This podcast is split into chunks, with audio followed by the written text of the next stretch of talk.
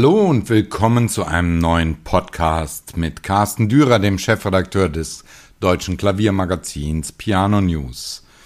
Heute will ich mich einem etwas anders gearteten Thema widmen als bisher. Eine Frage, die sich mir schon lange gestellt hat, ist, wir gehen immer mit dem Begriff Musik so selbstverständlich um und kaum jemand fragt sich, was ist eigentlich Musik? Denn zum ersten oder im Grundsatz ist Musik erstmal etwas völlig Materielloses, denn sie wird im Kopf eines Komponisten erdacht und erst im Kopf entwickelt er sie, um sie dann später in Form zu bringen. Und diese materiellose Gedankenform versucht er mittels der Notenschrift für die Nachwelt zu fixieren und entwickelt auf diese Weise aus dem Materiellosen etwas Materielles, was von den Musikern gespielt werden soll.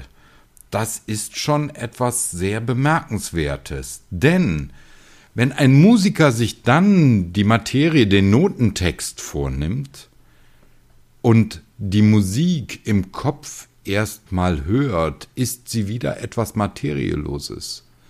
Die Frage, die sich dann stellt, ist, wird in dem Moment, wo man die Musik in Klang umsetzt, eine Materie daraus? Was ist das eigentlich, was da entsteht? Ist das was wir als Musik bezeichnen, etwas Materielles? Eigentlich bleibt es etwas Immaterielles. Doch die Rezeption des Klangs, nämlich der Musik, durch den Zuhörer, ist ja auch wieder etwas Immaterielles, da die Musik auch in dem Moment noch in den Köpfen der Zuhörer vorhanden ist, wenn der Klang längst verklungen ist. Rein physikalisch gesehen ist Musik etwas, was die Luft, also ein Klang, der die Luft in Schwingung versetzt. Das bedeutet, dass Moleküle in der Luft gestaucht werden, die dann als Druck der Luft, als Schalldruck auf das Innenohr trifft, das über die Rezeptoren im Gehirn in das umgesetzt werden, was wir als Musik bezeichnen. Die grundlegenden Elemente von Musik sind immer wieder dieselben. Eine Folge von Tönen erklingt horizontal. Aufgrund der unterschiedlichen Tonlängen entsteht Rhythmus. Diese beiden Grundvoraussetzungen lassen den Menschen von Musik sprechen. Allerdings kann Musik auch in der abendländischen Kultur nicht allein auf die sogenannte E-Musik, also ernste Musik eingeschränkt werden, da von vielen Menschen auch recht geräuschhafte Ereignisse als Musik empfunden werden. Die Fragen, die sich aus all dem erstellen, sind, ist Musik also etwas Materielles oder etwas Immaterielles? Existiert Musik auch dann, wenn sie nicht erklingt, sondern allein im Geist des Komponisten, des Musikers oder des ehemaligen Zuhörers existiert? Ist Musik nur dann ein Ereignis, wenn das Materielle in Klang umgewandelt wird? Und zudem die Frage, würde Musik auch existieren, wenn sie in einem luftleeren Raum gespielt würde, in dem das Ereignis des Schalldrucks nicht existieren kann? All diese Fragen habe ich in Gesprächen, in langen Gesprächen mit meinem guten Freund Hatto Bayerle erörtert, den diese Fragen schon länger umtreiben. Hatto Bayerle, ehemaliges Mitgründungsmitglied des Alban Berg Quartetts, stellt sich in hohem Alter immer noch diesen Fragen. Untersuchungen haben gezeigt, dass bestimmte Musik, die aus der sogenannten E-Musik-Ecke stammt, a priori von dem größten Teil der Menschen als schön und angenehm empfunden wird. Dies führt zu einer weiteren Frage. Warum ist dies so? Dazu will ich einige Gedanken äußern. Schon Leonardo da Vinci stellte bei seinen Forschungen fest, dass der Mensch nach dem sogenannten goldenen Schnitt aufgebaut ist. Als goldener Schnitt, lateinisch Sectio Aurea oder Proportio Divina, wird das Teilungsverhältnis einer Strecke oder anderen Größe bezeichnet, bei dem das Verhältnis des Ganzen zu seinem größeren Teil, auch Major genannt, dem Verhältnis des kleineren zum größeren Teil, dem Minor, entspricht. Daraus wurde schon in der Antike der vitruvianische Mensch entwickelt. Dies ist eine Darstellung des Menschen nach dem vom antiken Architekten und Ingenieur Vitruvius formulierten und idealisierten Proportionen. Das berühmteste Beispiel ist eine kleine 34,4 cm mal 24,5 cm große Zeichnung von Leonardo da Vinci, die um 1490 entstanden ist. Viele werden diese Zeichnung kennen, ansonsten kann man sie überall im Internet sehen. Nun hat sich bei Forschungen herausgestellt, dass etliche Werke der Klassik nach genau diesem Muster, bewusst oder unbewusst, geschrieben sind. Es handelt sich dabei um Werke, die immer wieder gespielt und vom Publikum als schön und angenehm empfunden werden. Ein Beispiel. Der Mathematiker John F. Potts hat 29 Sätze der Klaviersonaten Mozarts untersucht und festgestellt, dass der Umfang der Durchführung und der Reprise im Sonatensatz im Verhältnis zum totalen Umfang des Satzes fast immer genau dem goldenen Schnitt, also etwa 62 Prozent entspricht. Das kann einfach kein Zufall sein.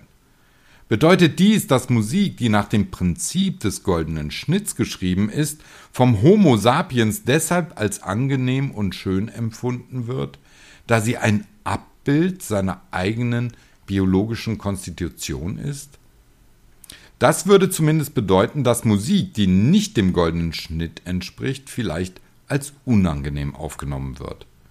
Nun, zum einen müsste man dabei in die Waagschale werfen, dass sich zum einen sicherlich über die Jahrhunderte die Physis des Menschen verändert hat, sie unter Umständen Musik, die nicht dem goldenen Schnitt entspricht, anders empfindet. Zum anderen wird eine lange Hörerfahrung die äh, Rezipienten beeinflussen, dass sie Musik, die nach anderem Muster geschrieben ist, ebenso als schön empfinden. Dennoch ist es eine Tatsache, dass aus anderen Bereichen der Kunst immer noch die gegenständlichen Dinge wie Gebäude, also in der Architektur, oder darstellende Kunstgegenstände wie Gemälde oder Plastiken, die nach dem goldenen Schnitt gestaltet sind, als schön empfunden werden. Eine weitere Fragestellung ist das transzendentale Momentum in der Musik. Immer wieder berichten Musiker davon, dass sie Momente des vollkommenen Eintauchens in die Musik so erleben, als würden sie losgelöst von Zeit und Raum ein Momentum erleben, das nicht beschreibbar ist und die, Musik, und die Musik selbst wird. Die Menschen werden Musik. Diese transzendentale Ebene überträgt sich in diesem Moment auch auf die Zuhörer. Wie ist dieses Phänomen zu erklären? Sicherlich nicht allein mit guter Vorbereitung und technischem Können. Vielmehr ist es sicherlich die Transferierung des niedergeschriebenen Notentextes in etwas, das in den Musikern erklingt, ohne dass sie überhaupt spielen müssen. In dem Moment, wo sie dann diese Musik in Klang umsetzen, erreichen sie eine andere Bewusstseinsebene. Die Musiker selbst werden Musik. Dies empfindet das Publikum ebenso und es wird ein Moment der größtmöglichen Vereinnahmung von Musik auf den menschlichen Geist geben. Und genau in dem Moment kommt ein weiterer Aspekt ins Spiel. Die Zeit. Dazu gleich noch etwas mehr. Ein weiterer interessanter Aspekt ist die heilende und positive Wirkung von Musik auf biologisch lebendige Materie, also Pflanzen, Tiere und Menschen. Forschungen haben ergeben, dass Musik bestimmter Art nicht nur eine angenehme, sondern auch eine heilende Wirkung auf Lebewesen jeglicher Art haben kann. Das wurde nicht nur in Studien therapeutischer Versuche mit Musik bei Patienten ermittelt, sondern auch bei solchen, die die Wirkung von Musik auf Tiere und Pflanzen ermittelte. Die Frage, ist die Musik vielleicht etwas immer schon Vorhandenes, was die Lebewesen als heilend empfinden? Kommen wir zurück auf das Phänomen Zeit.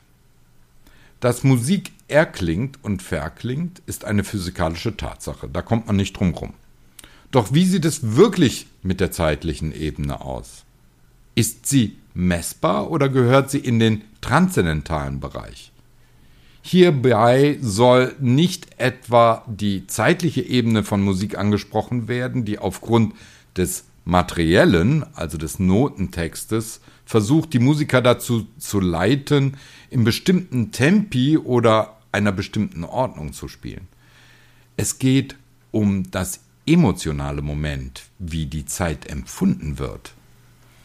Ein Beispiel. Ein Streichquartett versucht den ersten Akkord eines Werks gemeinsam zu spielen. Alle schauen einander an und versuchen zum gleichen Zeitpunkt diesen Akkord zu spielen. Oftmals misslingt dies. Aber es gibt eine emotionale Ebene, nach der dies gelingen kann.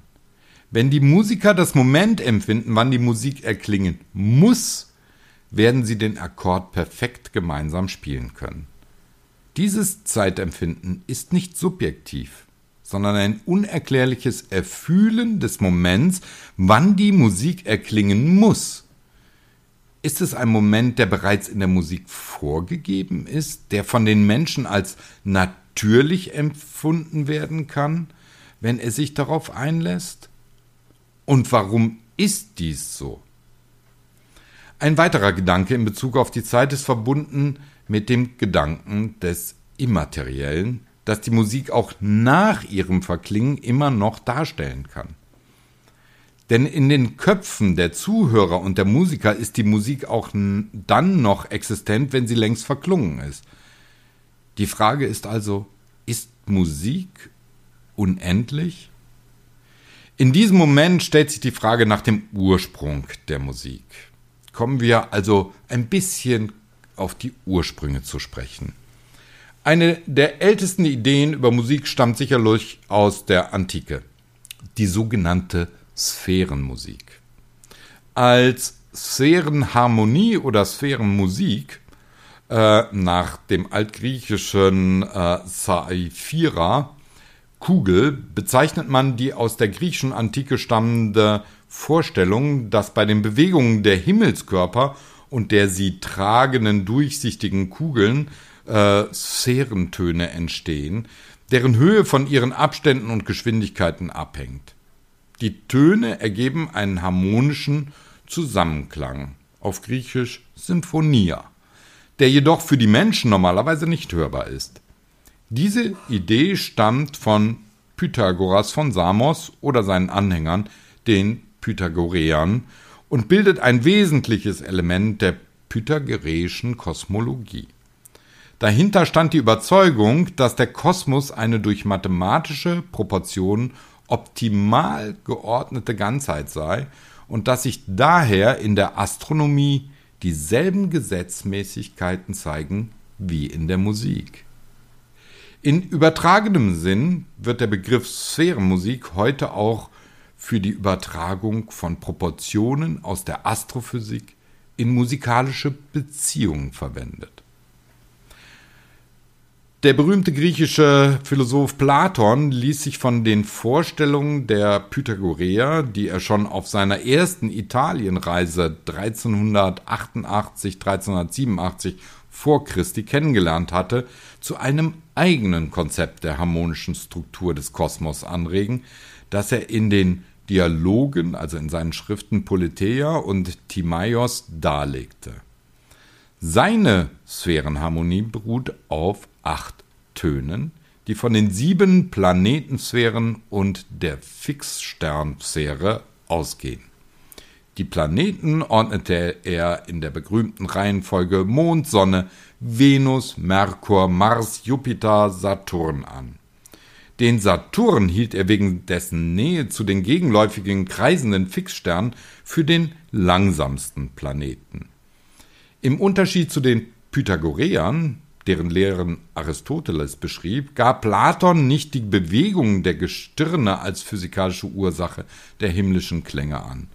Vielmehr ließ er im zehnten Buch der Politeia den mystischen Erzähler berichten, die Urheberinnen der Sphärenharmonie seien acht Sirenen, also mythische Gestalten, die den acht Sphären zugeordnet seien und sich mit diesen mitdrehten.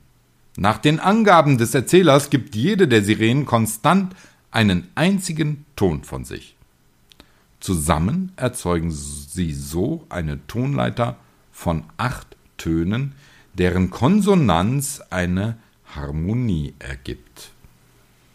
Von Komponisten wurde immer wieder versucht, diese Sphärenmusik mittels Klangwelten des Menschen in orchestrale Musik umzusetzen, was eigentlich nicht gelingen kann. Das Interessante an dieser Idee ist allerdings, dass Musik bereits nach dem Urknall vorhanden war, da nach diesem die, Planet, die Planeten ihre Laufbahnen erhielten und damit Klänge erzeugen konnten.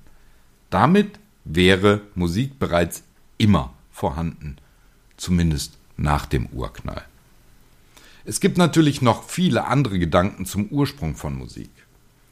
Aufgrund von historischen Funden kann man davon ausgehen, dass Musik bereits mehr als 40.000 Jahre alt ist, da die ältesten Instrumente, beispielsweise eine Flöte aus Knochen, aus dieser Zeit stammen. Doch was bewegte die Menschen dazu, Musik zu machen? Sicher ist, dass Musik etwas ist, das sich erst nach der Entwicklung des Homo sapiens entwickelt haben kann. Denn der dem Homo sapiens nächste Verwandte, der Menschenaffe, ist aufgrund der Entwicklung seiner Stimmbänder nicht in der Lage, Melodien von sich zu geben. Das bedeutet, dass sicherlich die Entwicklung des menschlichen Stimmorgans, die vom Menschen produziert werden kann, den Ursprung der Musik bedeutete. Gesang oder eine Art von Melodie war sicherlich die Grundlage von Musik. Doch, doch warum wollte man überhaupt Musik machen? Unterschiedliche wissenschaftliche Betrachtungen meinen, dass Musik als erstes vom Mann gemacht wurde, um die Frau anzuziehen, was einem Balzverhalten bei den Tieren gleichzusetzen wäre. Andere Wissenschaftler meinen, dass die Frau die Musikmelodie nutzte, um das Kind zu beruhigen. Da gibt es die sogenannte Baby-Down-Theorie. Und die stammt, wissenschaftlich betrachtet, aus der Zeit des Übergangs vom Affen oder Neandertaler, der noch extrem behaart war, zum eher nackten Homo sapiens. Zuvor hatten die Babys die Möglichkeit, sich an dem Fell der Mutter auch während des Pflückens und Sammelns von Beeren und anderen Früchten festzuklammern. In dem Moment, wo das Fell nicht mehr vorhanden war, musste die Mutter das Baby mit dem Arm halten. Wollte sie nun eine Sammlung an Bäumen vornehmen, war das mit dem Baby im Arm nicht möglich. Die Baby-Down-Theorie besagt, dass die Mutter das Baby ablegen musste während des Sammelvorgangs und in dem Moment zu singen begann, um das Baby, das jetzt den Schutz der Mutter nicht mehr hatte, zu beruhigen. Aufgrund dieser Betrachtungen wäre die Frage, sind auch Tiere in der Lage, Musik zu machen? Der Gesang der Vögel, Vögel wird allgemein als musikalisch betrachtet. Nachweislich nutzen Vögel ihren Gesang nicht zur Kommunikation, sondern auch oder nicht nur zur Kommunikation, sondern auch als Balzverhalten. Doch waren Vögel bereits in der Lage, diesen Gesang anzustimmen, als der Mensch Musik erdachte? All diese Fragen müsste man sich stellen in dem Moment, wo es darum geht, wie wir den Begriff Musik nutzen, wie wir den Begriff Musik verstehen wollen. All dies sind nur Gedanken, die ich mir einmal gemacht habe und die ich mit Ihnen teilen wollte. Aber es sind zumindest Gedanken, die uns zum Nachdenken anregen.